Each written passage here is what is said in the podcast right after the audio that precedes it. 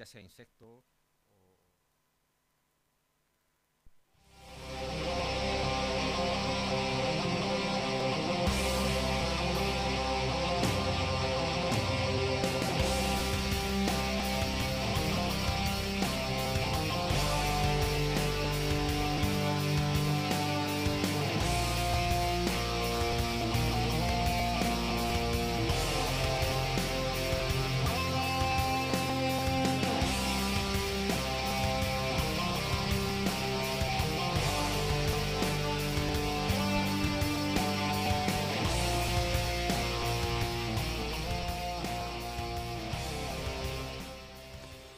Y cuando son eh, pues un minuto antes de las 5 de la tarde, casualmente, Pedro, que por cierto te veo raro, te veo sin gafas. Es que se me empañan. Ah, ya, os digo, se ha puesto lentillas. están aquí, están aquí. Ah, están bien, bien, bien, bien. Pero es que Muy- se, me, se me empañan. Muy buenas tardes, don Pedro Muy, buena- Atienza. muy buenas tardes a ¿Cómo todos y todas. Pues bien, muy descansadito. eh, me he tomado de un una, sema- una semana sabática, eh, haciendo lo que se puede en pandemia, evidentemente, eh, que es muy poco, pero bueno, eh, algún sitio abierto todavía puedes visitar eh, y, disfrutar, ¿no?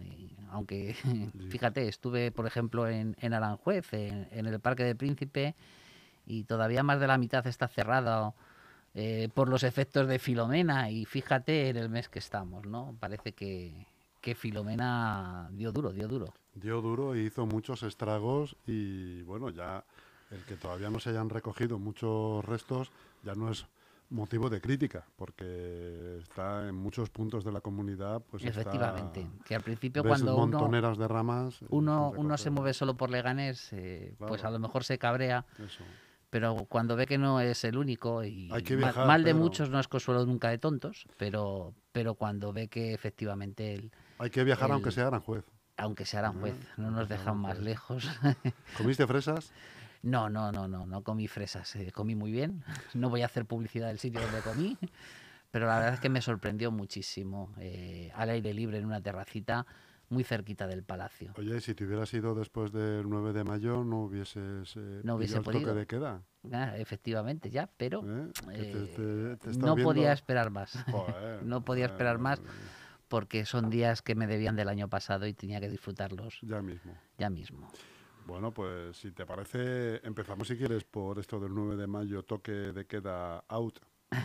Queda fuera. Vamos a verlo, la vamos, ¿Tú vamos a no? verlo, vamos a verlo, porque yo todavía estoy pendiente de, de la evolución de esta supuesta cuarta ola, eh, que todos los indicadores parecen que ya estamos empezando a, a surfearla, ¿no?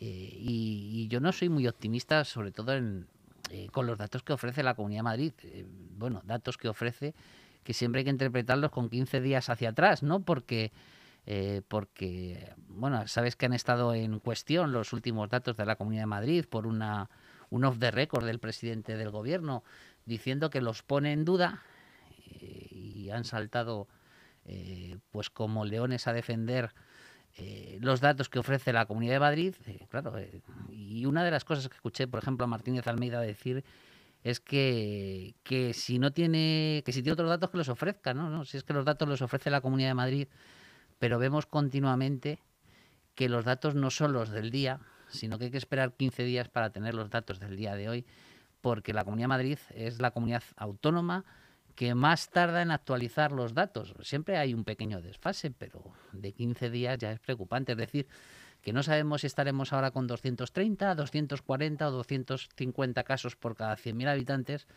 porque hasta que no actualicen los datos eh, no sabremos cuál es la situación actual. Aún así, cualquier cosa por encima de 50, de 50 es preocupante. Es decir, que nosotros estamos en una situación de alto riesgo, es decir, una situación muy preocupante en la Comunidad de Madrid y yo creo que se están precipitando a la hora de relajar las medidas. El gobierno de la Comunidad de Madrid se está precipitando a la hora de relajar las medidas. Por eso lo de que el toque de queda desaparece y que vamos a salir del estado de, alarma, eh, hay que verlo. Hay que cuando llegue esa semana eh, veremos si los datos nos permiten que eso significará que hemos hecho todas las cosas bien, ¿no? Nos permiten salir eh, de esas restricciones. O sea, que nunca mejor dicho, Pedro, lo pones en cuarentena. Pues sí, lo pongo en cuarentena. No en sé si llegaremos a los 40 días, yo creo que quedan menos, pero, pero lo pongo en cuarentena, sí. Bueno, entonces íbamos, me, me, comentabas que íbamos a hablar de lo que viene siendo la actualidad política, ¿no? Sí, sobre todo en campaña electoral parece que apetece. ¿no? que... Y además de la Comunidad de Madrid, más cerquita, no nos puede pillar. Y ha empezado con mucha, con mucho tribunal. Sí, sí, sí. Con mucho Junta Electoral Central y con mucho tribunal. Hombre, lo más llamativo fue lo de, lo de ayer, la decisión que toma el Tribunal Superior de Justicia de Madrid ayer, eh, eliminando a dos personas de la lista del Partido Popular, una de ellas, la archiconocida, el archiconocido Tony Cantó, ¿no? que parece que, que nos lo vamos a tener que comer como actor a este paso. Fíjate, Pedro, una, una, reflexión que se me viene así al volapié. A veces la justicia es rapidísima. ¿A hombre, a ver, eh, hay, eh, porque este hombre... Eh, hay, hay asuntos... El asunto Cantó explotó hace apenas 12 hay asuntos o 13 días. a ver, cuando afecta a derechos fundamentales, es decir, regulados en el, en el título, eh, en la sección primera, perdón, sí, en la sección primera del título tercero, me parece que es, se lo estoy diciendo de memoria, lo mismo meto la pata, eh, pues eh, la justicia es muy rápida. Es decir, estamos hablando del derecho a ser elector y derecho a ser elegible, que es uno de los elegible, que es uno de los derechos fundamentales, quizás junto con el derecho a la vida o el derecho a la salud, de los más importantes que, que pueden existir en una democracia, ¿no? Y por lo tanto, eh, las decisiones tienen que ser así, sumarias y preferentes. Eh, no se puede esperar, porque estaríamos coartando o estaríamos quitando eh, la posibilidad a una persona de poder efectivamente ser elegible. Y, y, yo creo que además el Tribunal Superior, con la ley en la mano, ha acertado. A mí lo que me dejó impresionado fue la decisión que tomó la Junta Electoral Central eh, de, la Junta Electoral, perdona, de la Comunidad de Madrid, no la central, eh, que toma la decisión basándose simplemente en el DNI. Y, cuando la fecha de expedición del DNI ya marcaba la posibilidad de que efectivamente no se estuviera cumpliendo la ley de la Comunidad de Madrid, una ley que nadie ha querido modificar y que por lo tanto sigue en vigor, que perfectamente podían haberla modificado eh, con la mayoría absoluta que tenían junto con Ciudadanos y con Vox, ¿no? Pero no, no han querido modificarla. Por lo tanto, es la ley que tenemos todos y la ley dice claramente eh, que para ser elegible tienes que ser también elector eh, y por lo tanto el censo que vale es el, el, de, en este caso, al convocarla de manera tan precipitada, el censo que vale es el censo a 1 de enero y por lo tanto no existía ninguna posibilidad de que estas dos personas pudieran formar parte de la lista de la Comunidad de Madrid.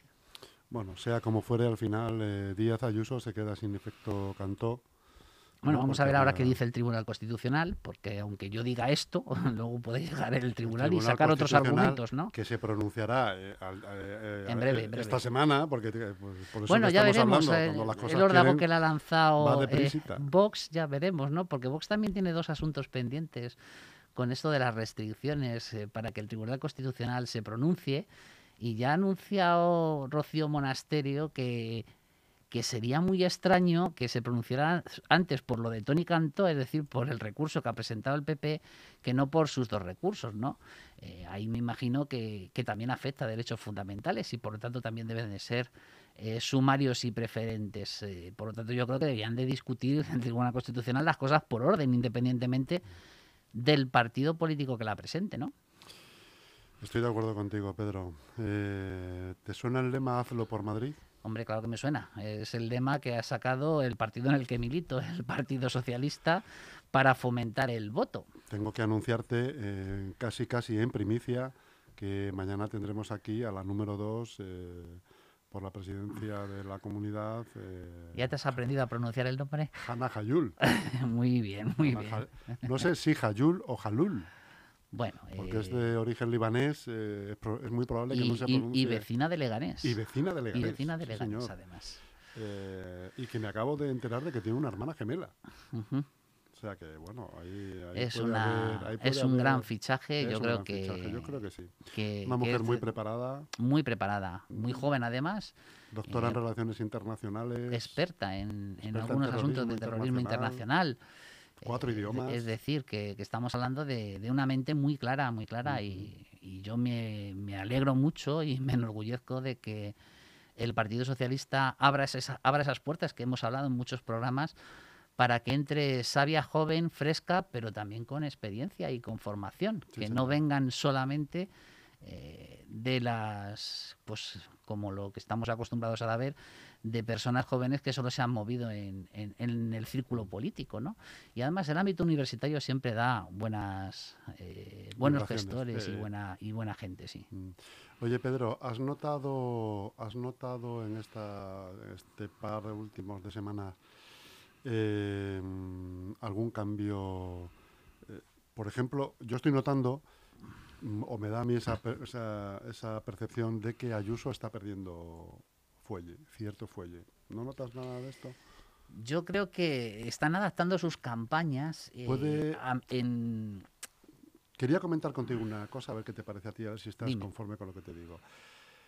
¿Pudiera ser que Casado esté boicoteando la campaña de Ayuso? Mm, yo no diría tanto, eh, pero sí que es verdad que eh, yo creo que están adaptando las campañas a, a, los resultados de las encuestas que están saliendo. una cosa y, dos, eh, eh, también al, nivel de, eh, ¿cómo diría yo?, de, al nivel de, exposición de los candidatos, ¿no? Es decir, es verdad que la presidenta de la Comunidad de Madrid, Díaz Ayuso, venía de una sobreexposición, pero yo no veo que esté perdiendo fuelle, yo creo que continuamente sigue saliendo, pero es verdad que estratégicamente por si hacemos caso a las encuestas, que ya digo, mm, sabes tú que yo no hago mucho caso a, las encuestas, eh, salvo alguna eh, con, pues como la del CIS, que, se hace con una muestra bastante grande, pero eh, lo normal es que, los periódicos, que son los que sacan las encuestas, no se gasten un dineral en hacerlas, sino que se gasten lo justo y por tanto son encuestas muy limitadas y con mucho margen de error. Pero desde que publicó El Mundo eh, aquello de cuidado, cuidado, que Ayuso al final eh, puede morir de éxito, y me explico, es decir, que si Ayuso al final consigue obtener la concentración del voto del centro, del voto de la derecha y el voto de la derecha extrema, puede pasar a Vox lo mismo que a Ciudadanos, que no alcance ese 5%. Y por lo tanto, eso, que puede ser una gran victoria de Díaz Ayuso en lo personal, puede suponer que pierda la Comunidad de Madrid puesto que eh, los, los, diputados que se pierden en, tanto en Vox como en, como en Ciudadanos, estamos hablando de en torno mínimo 14 diputados, pues pueden eh, engordar la lista o, los, los del otro bloque, los partidos políticos del otro bloque y eh, perder la Comunidad de Madrid. Y yo creo que también tiene mucho que ver eso. Es decir, que que el Partido Popular se ha dado cuenta, más que el boicoteo, como tú dices, que se ha dado cuenta de que si siguen con esa campaña de atrápalo todo, es muy probable que pierdan la Comunidad de Madrid, aunque saquen un buen resultado de votos. Pero ya digo que, de las encuestas eh, no hay que hacer mucho caso, eh, porque son encuestas eh, con mucho margen de error.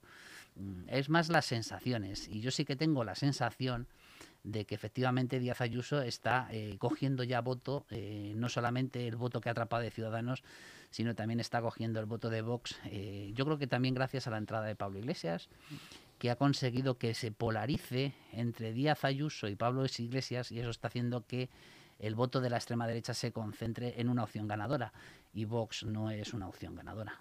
¿Cómo encajas tú, Pedro, como socialista, que por ejemplo en, en boca de la mismísima Hanna Joyul, Em, opten por ir a los caladeros de votos de Ciudadanos y de Más Madrid en vez de a los de Podemos. Mira, voy a ser muy bestia. A la hora de, a la hora de, voy de, crear sinergia. Voy a ser muy bestia en el análisis, es decir, y porque esto no se suele verbalizar. Eh, hay dos opciones, o ganar o gobernar. Y, me explico. Eh, es verdad que en estas circunstancias este discurso encaja más en lo que acabo de decir de Isabel Díaz Ayuso, pero en las anteriores elecciones encajaba muy bien en, Ángel Gabilondo, ¿no? Es decir, o ganar las elecciones, es decir, ser el partido político más votado o gobernar. Y la única manera de gobernar, que yo creo que es lo que hay que buscar como partido político, el poder al final sentarse en la dirección, en este caso de la Comunidad de Madrid, para poder llevar a, eh, la práctica tus políticas, tus principios, tus ideas y tus valores, la única manera de gobernar es cogiendo eh, votos de, del otro, del otro bloque. Y en este caso, la parte débil se ha demostrado que es la parte de Ciudadanos. Dicho esto, eh, yo creo que hay, mm, hay poco que rascar, y me explico, porque yo creo que ese voto de Ciudadanos ya se fue en las elecciones que hubo hace dos años al Partido Socialista. Es decir, que la gente de Ciudadanos que tenía más propensión a votar a partidos políticos de centro izquierda como el Partido Socialista ya se vino en esas elecciones y por eso Ángel Gabilondo superó en votos eh, a todos los partidos políticos, ¿no? Pero hay que intentarlo. Para poder gobernar hay que intentarlo y por lo tanto es una estrategia acertada para poder gobernar. El engrosar para tener más diputados eh, cogiendo votos o de Podemos o de Más Madrid, lo que haría efectivamente a lo mejor es conseguir ser el partido político más votado pero no se gobernaría. Pero no solamente cogerá votos, eh, Pedro, también eh, eventualmente podría eh, llegar a acuerdos con ellos, en vez de con Podemos. eso por supuesto, es decir, además ahí yo creo que lo único que le está pidiendo Ángel Gabilondo al Podemos después de las elecciones es que abandone la radicalidad. Es decir, que busquemos esas mayorías amplias. Y la única manera de obtener esas mayorías amplias, si los resultados no nos dan la vuelta a este análisis, es consiguiendo acordar con Ciudadanos si logra entrar en esa Asamblea de Madrid, porque si no, no se gobernará, no habrá posibilidades de gobernar. Es decir, la única manera de gobernar es obteniendo la mitad más uno de los votos. En este caso, al bloque de izquierdas me refiero, eh, porque, hombre, otra opción podría ser si los tres partidos políticos eh, superaran en votos eh, al Partido Popular más Vox, buscar la abstención de Ciudadanos y en una segunda votación conseguir la presidencia de la Comunidad de Madrid, pero aún así va a haber que acordar con Ciudadanos. Y por lo tanto, la única manera, eh, que es lo que está diciendo Ángel Gabilondo continuamente a Podemos, es abandonen la radicalidad porque es la única manera de gobernar la Comunidad de Madrid. Y a los tres partidos políticos de la izquierda les interesa y yo creo que a todos los ciudadanos, pero esto ya es una opinión personal, que gobierne la izquierda en la Comunidad de Madrid. ¿Crees que le va mejor a Pedro Sánchez con Yolanda Díaz que le iba con Pablo Iglesias? Yo creo que le va a ser mucho más sencillo. Yo creo que es posible que tenga eh, más feeling y por tanto eh, más facilidad de llegar a acuerdos eh, con Yolanda Díaz, que además en ese ministerio ha demostrado que se maneja muy bien en el conflicto y, ha llegado a acuerdos muy positivos para, para, la gestión de su ministerio. ¿no? Entonces, eso me da por pensar que será mucho más sencillo. Además, eh, yo a Yolanda no la veo tan radical o, tan visceral, sino con un sentido un poquito más práctico, que al final es lo que he hecho mucho de menos en la política actual. Eh, hay que buscar un sentido muy práctico. Es decir, tú puedes tener tus ideas, tus principios y tus valores y eso dirigir eh, tu manera de actuar en política, pero al final tú no tienes mayorías absolutas y por lo tanto lo que tienes que buscar es el mínimo común para poder eh, llevar a cabo y poder avanzar y progresar mm. en el gobierno. Pedro, si quieres pasamos a las vacunas, que también eh, no deja de ser un tema pseudopolítico. ¿no? ¿Crees que se está haciendo política con el reparto de vacunas. Ahí sí que te voy a dar una opinión muy personalísima, pero muy personalísima. Yo creo que se está haciendo incluso geopolítica, no solamente política, sino geopolítica. Es decir, yo estoy muy mosqueado con la campaña que se está haciendo contra AstraZeneca, eh, porque yo creo que todo el mundo sabe que cualquier medicación, da igual la que sea, tiene efectos secundarios. ¿Y por qué crees que se hace? Porque se puede y, y yo tengo la sensación de que esto del Brexit, esto de Oxford, eh, como que se está jugando a geopolítica con AstraZeneca. Y a mí eso me cabrearía mucho. Un poco por eh, hacerle, la, cama, por, hacerle la cama a Inglaterra. Sí, sí, al Reino Unido. Eh, yo eh, tengo esa sensación. Evidentemente no tengo pruebas, no tengo posibilidades de demostrar lo que estoy diciendo, por lo tanto solo estoy hablando de una sensación. Y, pero eso nos viene mal a todos. O sea, no solamente a nosotros, nos viene mal a todos. yo recuerdo que muchísima gente decía que era muy importante eh, eh, en esta carrera de la vacuna ser el primero precisamente porque eh, lo que se está haciendo es geopolítica al final. Los laboratorios empiezan a jugar a favor de pues del partido, perdón, del, país preponderante en, ese, en, ese, en ese laboratorio, ¿no? Y, y, por eso se corría tanto y por eso se dieron muchos incentivos, menos España, que yo creo que ahí nos equivocamos porque yo creo que tenemos, teníamos muchas posibilidades de, tener la mejor vacuna. De hecho, Eh, este fin de semana mismo ha salido un artículo diciendo que, que, en calidad la mejor vacuna que se va a desarrollar es precisamente la que se está desarrollando aquí en, en España. Pero que todavía no hay fecha de salida. ¿no? Claro, pues es que mmm, para correr hace falta dinero. Hace falta esfuerzos, hace falta contratar a más personal, hace falta eh, acelerar y agilizar eh, las pruebas que se hacen con la vacuna y eso al final es, es dinero, si es que no hay otra. Y yo creo que aquí España tenía que haber apostado por, por dar todo el dinero que necesitase eh, nuestros investigadores para poder estar en esa carrera que, que mira, se está demostrando eh, muy importante. Pero no es casualidad que la, la mejor vista por todos es Pfizer, ¿verdad? Aparentemente. Aparentemente, más que incluso que Moderna, ¿no? O sea, si le preguntas a la gente, la gente espontáneamente te va a decir que prefiere Pfizer, ¿no? Hoy mismo se distribuyen un 1,2 millones de vacunas Pfizer. Uh -huh. Hoy mismo. O sea, y el gobierno espera el miércoles las primeras 300.000 de Janssen, la americana. Sí, que, que también, también, es, que dosis, también ¿no? ha salido ya que algún trombo ha provocado también. no.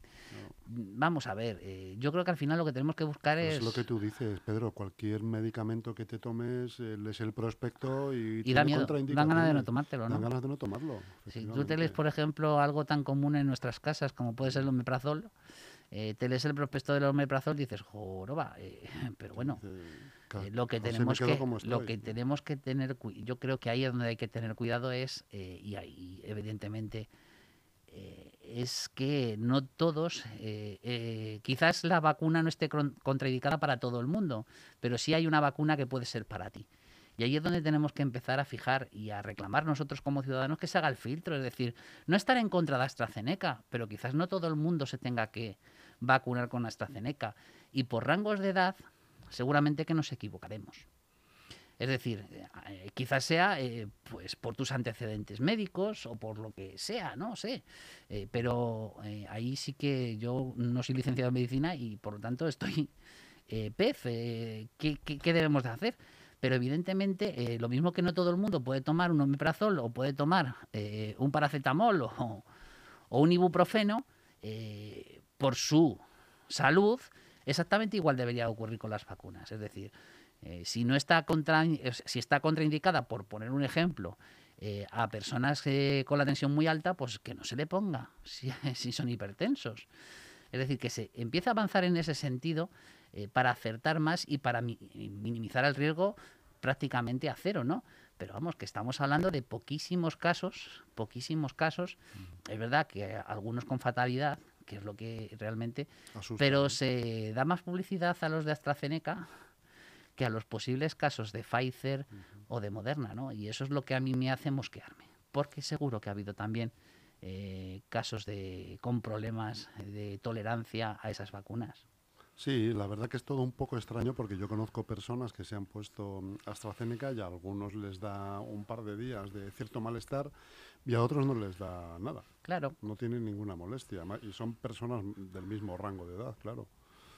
O sea que es un poco es un poco extraño. Al final, sobre todo este asunto de, de la, las vacunaciones y esto, hay, hay una infosicación importante porque está todo el día en la televisión, hay, no, hay noticias dispares y eso a la gente no hace más que al final confundirla. Sí, pero además el problema ya viene cuando son los propios países y, y ahí Europa eh, se lleva la palma los que empiezan a meter en alerta a sus propios ciudadanos, que ahí es donde digo yo que si esa bandera solo la ha cogido Europa, algo de geopolítica están haciendo, estoy mm. convencido. Mm. Eh, Igual que te decía antes, Pedro, que observaba, eh, volviendo otra vez a las elecciones, observaba que eh, Ayuso había bajado bastante el tono, como dos tonos por lo menos, y que cabía la posibilidad, al menos las redes estaban el otro día en esa tesitura, de que Pablo Casado estuviera, estuviera haciéndole luz de gas. Eh, también percibo que está siendo una campaña muy plana, sin grandes sobresaltos, ni grandes ataques, ni grandes bueno, ¿no? a ver, sorpresas. Eh, porque depende de hacia dónde mires el tiro. Es decir, eh, si hablamos del discurso de Isabel Díaz Ayuso, de Rocío Monasterio, Pablo Iglesias, plana, plana no está siendo. Ahora es verdad que hay otros tres partidos políticos que están buscando el, el mensaje de la moderación y eso es lo que está quizás aplanando la sensación que tú tienes de aplanar pero vamos, que, que, que, tú ves los titulares de los días y, y están con el cuchillo entre los dientes, eh, algunos todo, todo el día, ¿no?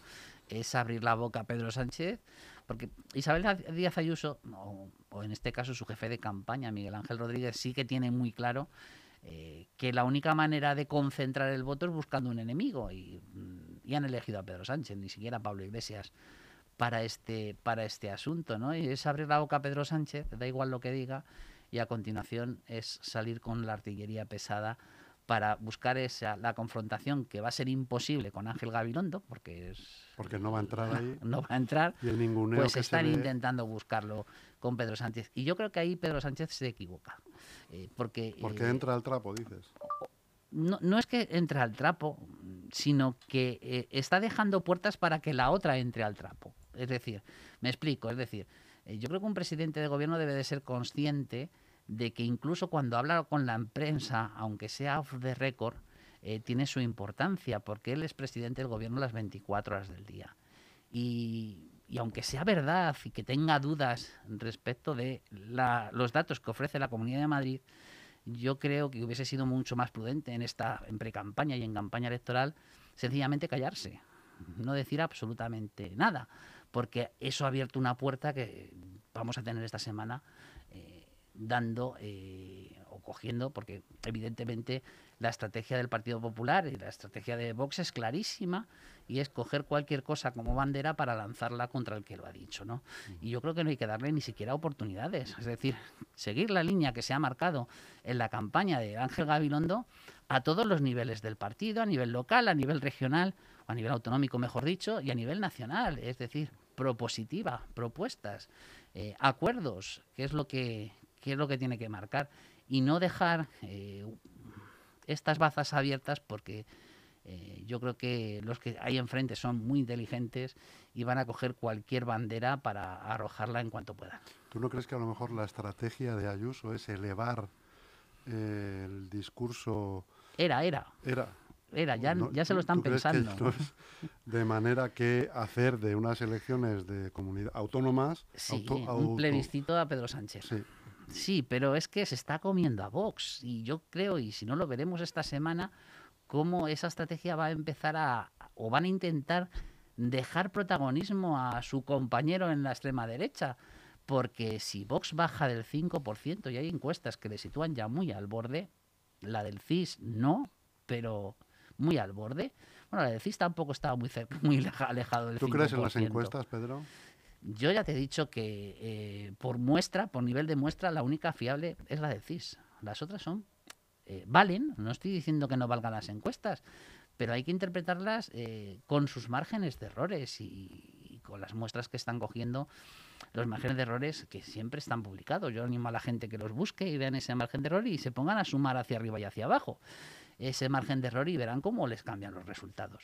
Porque si, por poner un ejemplo, el típico margen de error de estas encuestas se, se- se encuentra entre el 4 y el 5%, es que el 4 y el 5% te deja dentro o te deja fuera eh, de la Asamblea de Madrid. Es decir, si a Ciudadanos le quitas el 5%, le dejas en cero, pero si le das el 5%, le das un 10% y por lo tanto una representación cercana a los 15, 16 diputados.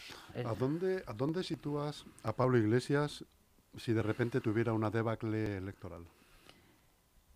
¿Que dónde le sitúo? Fuera de la política. O sea, si Pablo Iglesias no consiguiera eh, obtener eh, representación, es decir, quedarse por debajo del 5%, a Pablo Iglesias le veo dimitiendo y saliendo de la política. ¿No le ves una salida como senador? No, yo creo que no. Yo creo que no. Es decir, si eh, Podemos no consiguiera el 5%, Pablo Iglesias abandonaría la política. Estoy convencidísimo. ¿Y volvería a Vallecas?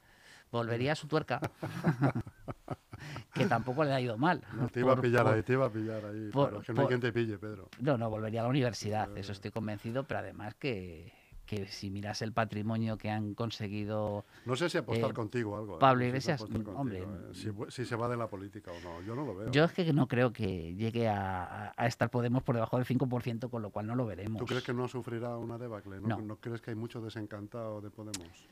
y de Pablo en personal. pero no, ¿eh? pero no por ya no tanto de, del Yo veo partido como del más, tú fíjate, yo veo más a Podemos eh, acercarse al 10, 11 diputado que quedarse en el 7 o por debajo que es cero. En, en la Asamblea de Madrid es o 7 o 0 diputados, o sea, no hay, no hay, término no hay medio. cuatro, no puedes tener cuatro. No, no, no, o 7 o 0, es así. Mínimo 7 si obtiene representación. Bueno, Pedro, pues eh, ahí lo dejamos en esta, con esa apuesta abierta. ¿Tú crees que Bueno, se solamente hay, hay un tema que, que tenemos que destacar eh, para que nuestros oyentes se fijen, eh, que es en, en la abstención, en la participación, por decirlo en plan positivo. Sí. Es muy importante la participación.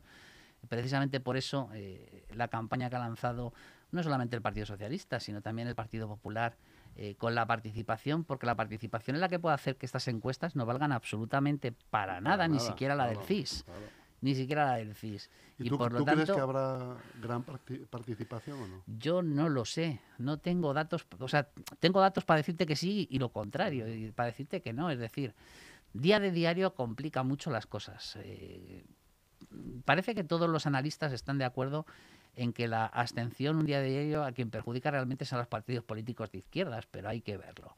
Pero también puede ocurrir justo lo contrario, es decir, precisamente por ser día de diario y, por tener derecho eh, de, de mínimo dos horas para poder ir a votar, es decir, trabajar dos horas menos para poder ir a votar, eso puede hacer que la gente se anime muchísimo más. Y además porque tendremos más gente dentro de la Comunidad de Madrid, bueno, en este caso en pandemia esta, esta historia tampoco variaría mucho, pero dentro de la Comunidad de Madrid que un fin de semana, que un domingo, que es lo habitual, que hay mucha gente que sale fuera de la Comunidad de Madrid o, fuera de su casa para poder disfrutar de un domingo más, ¿no? Hay muchas incógnitas, y, pero yo creo que la participación es clave. Es clave para poder entender el resultado final de estas elecciones. Y yo, por eh, experiencia, que se puede ir toda la basura en las próximas elecciones, pero mm, a, menor participación en la Comunidad de Madrid, más fácil que se obtenga un buen resultado la derecha. Yo creo que esto es así, pero es verdad que no sabemos hacia dónde se va esa abstención. Porque podemos llevarnos la sorpresa de que en estas elecciones quienes se abstengan sean precisamente los de Ciudadanos y por lo tanto eh, esos votos no vayan a ningún partido político y todo el mundo supone que esos votos van a ir al Partido Popular.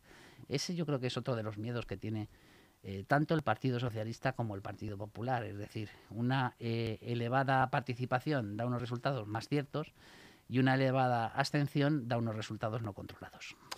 Pues desde aquí hacemos un llamamiento a, A votar, a a, votar ejercer el derecho democrático que tenemos todos, que voten a quien quieran, que voten a quien le dé la gana, como si quieren, que voten. Que voten. que voten, que eso es importantísimo.